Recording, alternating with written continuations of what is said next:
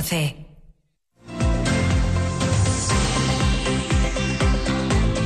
Lo que pasa. Lo que importa en Asturias. Silvia Rúa. ¿Qué tal? Buenas tardes. El mensaje que desde la Consejería de Salud y el Principado a nivel general se viene lanzando desde que trascendió la intención de salud de reordenar el mapa sanitario reduciendo el número de áreas de 8 a 3 es que se trata más de una reorganización administrativa que de otro tipo, que no tendrá efecto en una palabra en las prestaciones y que se consensuará en todo caso a nivel político y con los propios trabajadores desconfiados estos del efecto sobre sus puestos laborales, la movilidad que estos cambios puedan conllevar, entre otros asuntos. Finalmente, esta mañana la consejera responsable del área de salud, Concepción Saavedra, ha despejado y ha dado los primeros detalles del borrador, de momento borrador, y por tanto ha insistido un documento vivo y abierto a modificaciones de este ambicioso proyecto de actualización del mapa sanitario que data de los 80 de los siglos de los años 80 del siglo pasado. Saavedra tranquiliza hoy a usuarios y trabajadores. Los cambios van a servir para reforzar la cartera de servicios, mejorar la fluidez en la atención sin un incremento incremento de los desplazamientos de los pacientes ni de la movilidad de los trabajadores, aunque sí habrá incentivos para captar profesionales en puestos de difícil cobertura. Ahora se lo explicamos en detalle. También les hablaremos del desencuentro entre los socios de gobierno bipartito en el Principado a causa esta vez del conflicto de las ITVs. A Izquierda Unida no le gusta que se hable de abrir la puerta a la privatización, como se desprende de las palabras ayer del presidente Adrián Barbón. La consejera de Salud, Concepción Saavedra, ha presentado esta mañana los detalles del borrador para reordenar el mapa sanitario asturiano, ahora en ocho áreas, y que pasará a contar con solo tres. El área Occidente-Costa, que va a integrar a más de 183.000 pacientes de las áreas de Avilés y Noroccidente, áreas 1 y 3 ahora, y que incluirá a los hospitales de Jarro y San Agustín de Avilés. Este último será cabecera. El área 2 o Centro-Suroccidente, que va a unificar las actuales áreas 2, 4 y 7, es decir, suroccidente, caudal y zona centro, incluyendo Oviedo. Será la más extensa de todas y va a dar servicio a 407.000 personas. Va a incluir a Luca, al Álvarez Builla de Mieres y al Carmen Severo Ochoa de Cangas de Narcea. Y por último, el área de Oriente, que va a fusionar las actuales áreas 5, 6 y 8, es decir, Gijón y concejos limítrofes, el Oriente y el Nalón. Va a dar servicio a 405.000 personas e incluirá los hospitales de Gijón, el Grande Cobián de Arriondas y el Valle del Nalón de Langreo. Caboñes va a ser la cabecera. Así pues, cada área contará con un hospital universitario. La consejera Saavedra ha insistido, tras dar a conocer estos detalles, en que se trata de adecuar a la realidad demográfica actual de la región un mapa que data del siglo pasado, de los años 80, y en una región que en las últimas décadas ha mejorado no solo su red de carreteras y conexiones viarias y ha puesto en marcha centros y hospitales que antes no existían, mejorando también su red de centros, con una población que además está más envejecida y con un incremento por ello de la cronicidad, también con una pérdida de población de 100.000 habitantes en los últimos años en Asturias. Pero, en todo caso, tranquiliza hoy a pacientes y trabajadores, no se van a cerrar centros, tampoco, en todo caso, se van a reforzar los hospitales comarcales y la atención primaria y los, trabajadores seguirán en sus destinos funcionales. La ciudadanía seguirá teniendo el mismo centro de salud y el mismo hospital que tienen actualmente. Con esto quiero decir que la reorganización del mapa sanitario mejorará y mantendrá toda la red de dispositivos de atención primaria y hospitalaria, garantizando todas las prestaciones, así como la actual cartera de servicios. La ciudadanía tiene que tener presente que la atención sanitaria se realizará con los mismos recursos en los mismos centros sanitarios y los profesionales decidirán la asistencia que necesite cada paciente como ocurre ahora mismo, por lo que no se contempla un aumento de los desplazamientos de los pacientes. En definitiva, estamos ante el esfuerzo de la estructura del sistema, ante el refuerzo, perdón, de la estructura del sistema que supondría reducir la burocracia, al tiempo que se permitirá mejorar la plantilla de profesionales, así como las prestaciones y los servicios en los diferentes dispositivos sanitarios. Lo que se abre ahora es un proceso de diálogo a partir de la próxima semana ya, de lunes en concreto, con grupos políticos, ayuntamientos, sociedades científicas, colegios profesionales, sindicatos y usuarios que espera este proceso que se culmine en un decreto y aprobarlo en el segundo semestre del año. Ha insistido Concepción Saavedra en que el borrador es solo eso, un documento de trabajo, un documento, por tanto, vivo, que se va a mejorar con el diálogo social y político. Y es un compromiso que asumí en primera persona como consejera y por el que estamos trabajando. Como he dicho en un principio, esto es un borrador propuesta, una propuesta de borrador de un documento para que podamos dialogar y podamos negociar con todas eh, las entidades que tienen relación con la salud, que somos todos. ¿eh? Por eso están los grupos parlamentarios, están los sindicatos, las sociedades científicas, los colegios profesionales, las asociaciones de usuarios y pacientes que vamos a intentar eh, hablar y dialogar con la mayoría de ellos y también, por supuesto, los ayuntamientos y la Federación de Consejos. Eh, eso da pie a que esto es un inicio y que al cabo de unos meses pues tendríamos un documento ya más definitivo y la idea es alcanzar el máximo consenso. Le hemos preguntado también a la consejera sobre otro asunto, la afluencia de virus respiratorios, COVID, gripe A, sincitial y catarros. La consejera ha señalado que se va a mantener de momento la obligación de usar mascarilla en centros sanitarios y farmacias al menos una semana más. Y es que se ha detectado un incremento, asegura, de la circulación de estas enfermedades en edad escolar y se mantiene además el número de ingresos en relación con ellos de casos eh, más graves, que es mayor que en otras comunidades. No se descarta tampoco un posible repunto, repunte de los contagios, por lo que se opta de momento por la prudencia. Y como vienen escuchando, a partir de las 4 de la tarde va a tener lugar además las eh, pruebas de formación sanitaria especializada a las que se van a presentar en todo el país 30.000 aspirantes para 11.600 plazas en Liza. Entre las localidades que van a acoger las pruebas está Oviedo, donde están convocados 1.643 aspirantes a estas pruebas selectivas para formación en medicina, farmacia, enfermería, psicología, química, biología y física. Buena parte de quienes se presentan son médicos graduados y a muchos de estos eh, que quieren acceder a la especialidad de sus sueños los prepara la Academia MIR de Asturias, que está ubicada en Oviedo y que este año presenta el examen algo más de 2.200 alumnos, aunque no todos ellos se presentan en Asturias. Muchos lo van a hacer en otras localidades donde hay pruebas este sábado. Alberto García Herreros, el responsable del curso MIR de esta academia, confía en que, como en años anteriores, se pueda mantener entre los mejores a sus preparados, con cuatro entre los diez primeros en la última prueba. Bueno, pues ellos eh, mantienen el mismo nivel de otros años, son alumnos excelentes, comprometidos,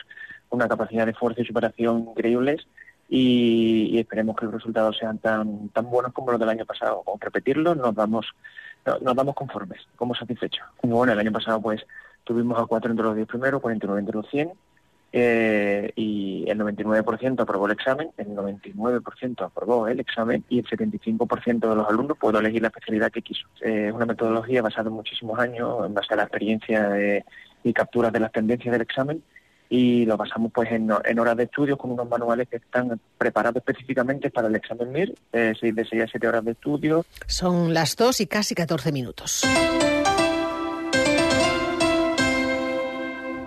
Cadena Ser, Gijón. En más y más. El mejor desayuno leche de varios tipos, central lechera asturiana, a solo un euro y nueve céntimos el litro. Galleta marbu dorada de 600 gramos, más 200 gramos gratis, a solo 2,89 euros. Más y más. La calidad que te sienta bien. No pagues por una mala digestión. Los aceites de cocina muy usados perjudican gravemente tu salud. Bienvenidos a la Cocina Verde, la que cuida de ti y del medio ambiente. Descarga gratuitamente la aplicación Voy a comer en o visita la web voyacomeren.es. Y encontrarás los establecimientos que mejor se adaptan a tus necesidades. Aplicación certificada por Pumariega.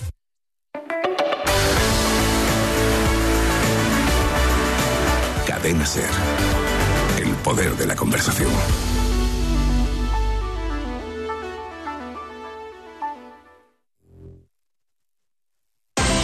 Hora 14. Asturias.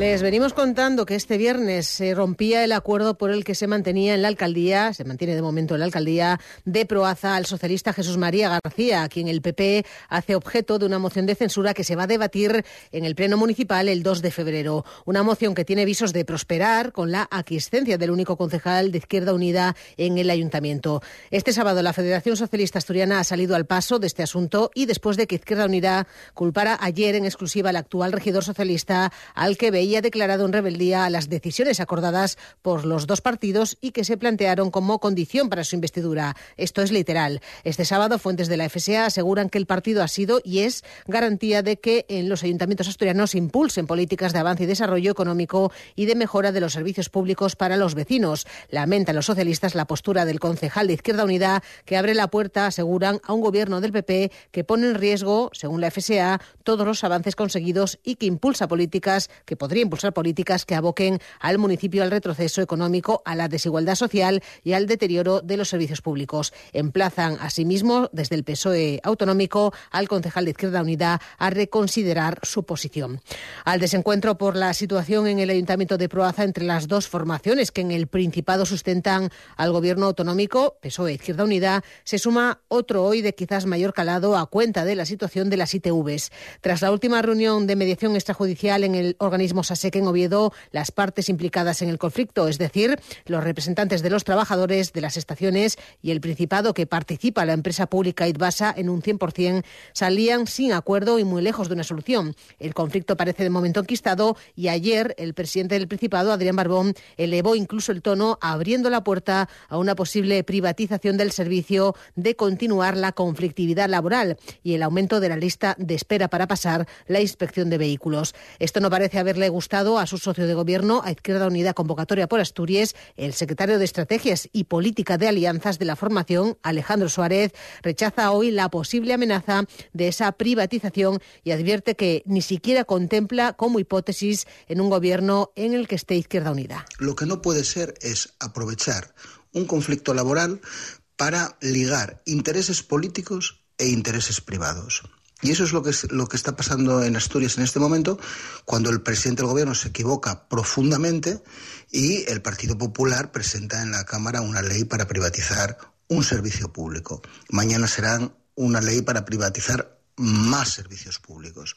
Por tanto, un gobierno en el que está Izquierda Unida no contempla ni como hipótesis la privatización de servicios públicos y sí contempla una negociación en la que no se le dé la razón a los trabajadores cuando no la tienen.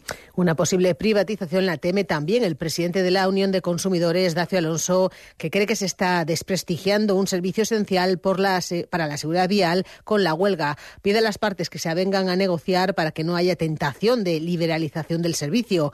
A pesar de lo dicho, Dacio Alonso reconoce que se está provocando un sobrecoste a los ciudadanos que se ven abocados a recorrer kilómetros fuera de su área para pasar la ITV no tensen la cuerda, lleguen a un acuerdo y empresa, no parece razonable que siga usted digamos, eh, generando tantas horas extraordinarias este servicio, cuando pone de manifiesto que hay un problema estructural de fondo, que tiene necesidad de personal para prestar un servicio adecuado, de calidad. A nuestro juicio, nos parece bien y razonable que sea una empresa pública, está demostrando que es eficiente, que digamos que, los, los resultados son positivos, pero claro, ahora mismo ya lo que tiene que satisfacer es la necesidad de los ciudadanos. Hoy los ciudadanos en Asturias, como consecuencia de los paros, tienen que hacer un sobrecoste para poder pasar un servicio que es obligatorio. Tienen que desplazarse por, por Asturias para poder ir a donde sea.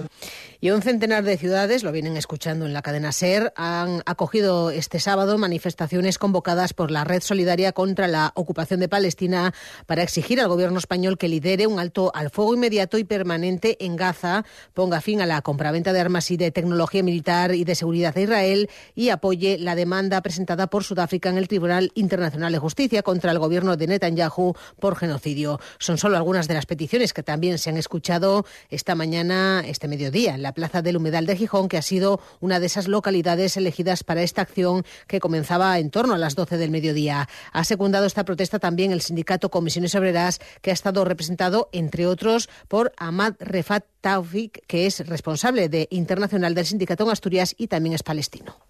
estamos asistiendo a un genocidio que está metiendo en directo y todo el mundo, por lo menos el mundo occidental, los gobiernos occidentales, están mirando hacia otro lado. Es eh, impresionante lo que está pasando. No sé dónde está la humanidad, no sé dónde están los derechos humanos y no sé por qué Occidente, los países occidentales no actúan para intentar parar y poner fin para esto. La máscara del Estado israelí está cayendo. Todo el mundo está descubriendo la realidad, el sufrimiento que lleva sufriendo el pueblo palestino más de 100 años.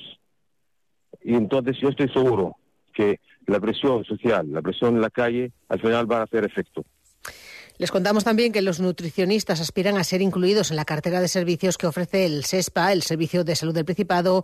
Son dietistas y nutricionistas que cuentan desde 2018 con un colegio profesional propio en Asturias. Este fin de semana están desarrollando, en concreto hasta hoy, sus primeras jornadas en el Salón de Actos del Hospital Central en Oviedo para dar a conocer su labor, su profesión y hablar de la importancia de la nutrición.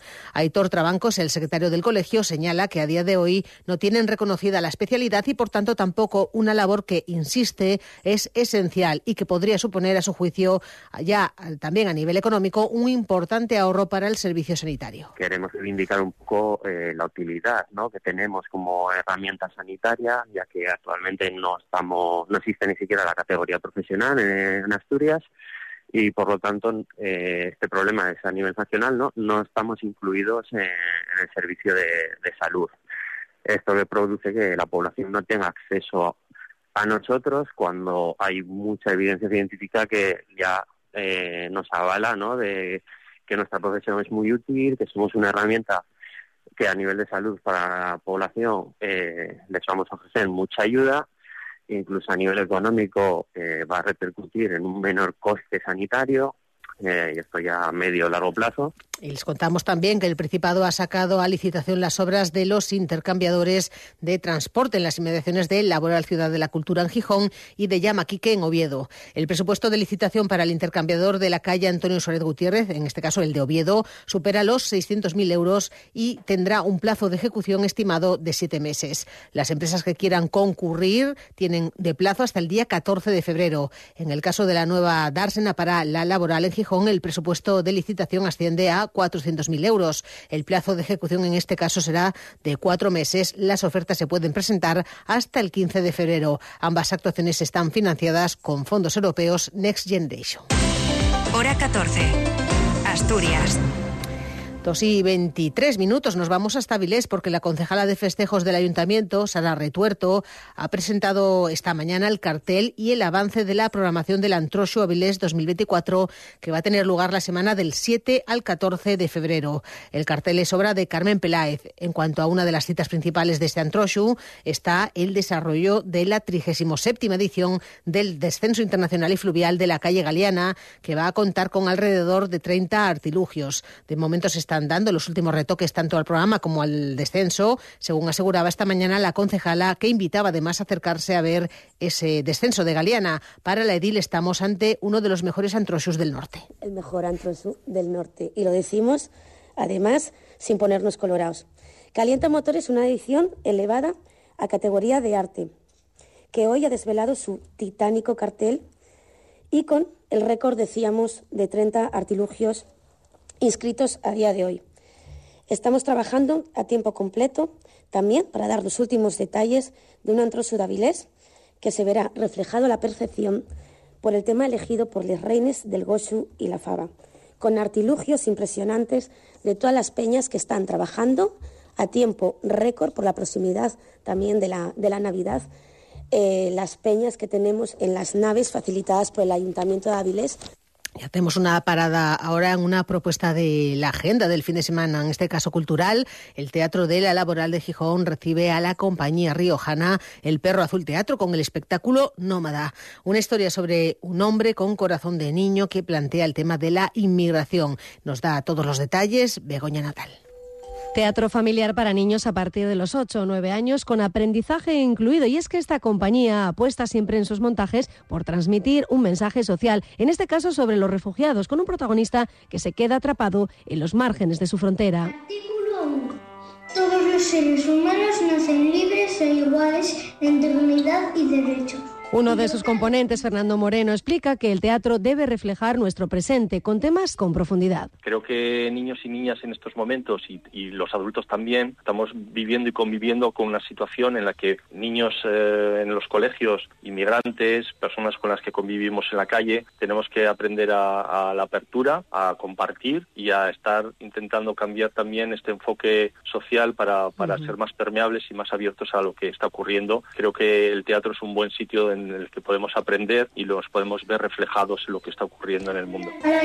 Escrito por la mexicana Maribel Carrasco, Premio Nacional de Dramaturgia en su país, Nómada apuesta por un gran trabajo de producción en las imágenes, escenografía y la música. Podrá verse en la próxima edición de FETEN, feria en la que fueron premiados por su espectáculo de máscara superhéroe, algo que supuso un gran salto para la compañía. Nómada, mañana a las cinco y media en el Teatro de la Laboral. Toda persona tiene derecho a salir de cualquier país, Y nos vamos hasta Siero, donde el concejal de Caminos, Alejandro Villa, ha avanzado esta mañana que, con cargo al presupuesto de este ejercicio, de este año, se van a renovar varios caminos del concejo. En concreto, en Baré, Anés, en Río Seco, en Muñó, el de acceso a la Peñuca, en Santolaya de Vichil, el que comunica los núcleos de Fuello y La Arquera, en Tiñana, y la tercera fase del acceso a Landia, en Valdesoto. Las cuentas de 2024 destinan 200.000 euros para estas mejoras, cuyos proyectos van a acabar de redactarse este mes. En total, se van a renovar 2.100 metros de caminos. Escuchamos al edil Alejandro Villa. Como dije antes, esto es el primer lote de caminos. Eh, esperamos que a lo largo del año pues tengamos partidas presupuestarias, ya tenemos seleccionados otras, otros donde actuar, con lo cual, eh, bueno, en- en- cuando haya más remanentes, pues, pues también tendremos, eh, eh, estamos preparados en los proyectos para seguir actuando. Son casi las 2 y 27 minutos. Es tiempo para hablar de deporte que viene hoy de la mano de Cali González. ¿Qué tal? Muy buenos días. Buenas tardes. Hoy jornada para los nuestros en segunda división. A las seis y media, turno para el Sporting, que se enfrentará al Tenerife en el Rodríguez López y donde podría debutar el último fichaje, Mario González, que ha entrado en su primera convocatoria. Los rojiblancos que acumulan cuatro empates consecutivos buscará una victoria que se le resiste desde el 27 de noviembre y enfrente estará un Tenerife que ahora mismo ocupa la duodécima posición y está a cuatro puntos del playoff, a cinco del propio Sporting. Y quien ha dejado de pertenecer definitivamente a la plantilla rojiblanca ha sido Ignacio Geraldino, que ha firmado la rescisión de su contrato. Después del Sporting, jugará al Oviedo a las 9 de la noche en Amarata contra el Racing de Ferrol. Volverán al 11 tras cumplir un partido de sanción, luego Dani Calvo y Bertones, y se podría sumar también Jimmy, siendo Masca que comenzase en el banquillo. Tubasín, además repitiendo como titular. Quien finalmente se ha quedado fuera de la convocatoria por molestias musculares ha sido Lucas Ejado, así que en principio Viti ocupará su lugar. El Oviedo estará arropado por 700 aficionados en Amalata, un campo donde ningún visitante ha ganado en esta temporada. Por su parte, el Oviedo solo ha vencido un encuentro en toda la campaña a domicilio. Escuchamos al técnico Luis Carrión. Es verdad que para mí el equipo en casa ha estado muy bien y fuera de casa nos ha costado un poco más, pero es normal. Tenemos que conseguir enlazar buenos resultados. Está todo muy igualado. El que consiga tener una buena racha de partidos ganados, pues seguramente dé un salto en la clasificación y es un poco lo que queremos, ¿no? El hecho de, de pensar que el Racing de Ferrol, que es la realidad, está haciendo una gran temporada, pero que ganando nosotros allí nos pondremos a cuatro puntos. Y destacamos que hoy en Segunda Federación jugará el Unión Popular de Langreo a las 5 en Ovao contra el Coruso y después a las 6 habrá un encuentro en tercera en el Nuevo Nalón entre el Entrego y el Urraca. Y la factoría Sound Avilés arranca su sexta temporada con el concierto homenaje a Hank Williams por parte de un viejo conocido también de la escena avilesina, War Hayden y sus Outlies.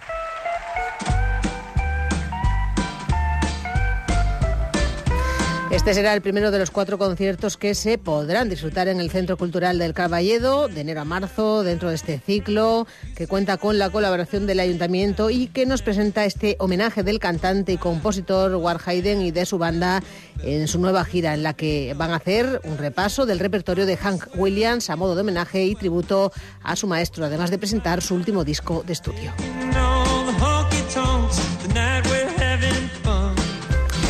Pues con este Factoría Sound, con este concierto, llegamos casi al final de este informativo. Estamos en plena ola de frío, pero también nos acompaña un cielo poco nuboso. Aunque, ojo, porque esto va a cambiar a lo largo de las próximas horas, cuando esperamos un incremento de la nubosidad, incluso quedando cubierto al final del día. Temperaturas mínimas en descenso en el noroccidente, pocos cambios en el resto, máximas en aumento, menos acusado en el litoral y localmente notable en la cordillera. El viento de componente este que va a rolar a viento del sur y suroeste por la tarde, flojo en interior y en el litoral moderado y amainando al final. De momento tenemos 9 grados en el centro de la región.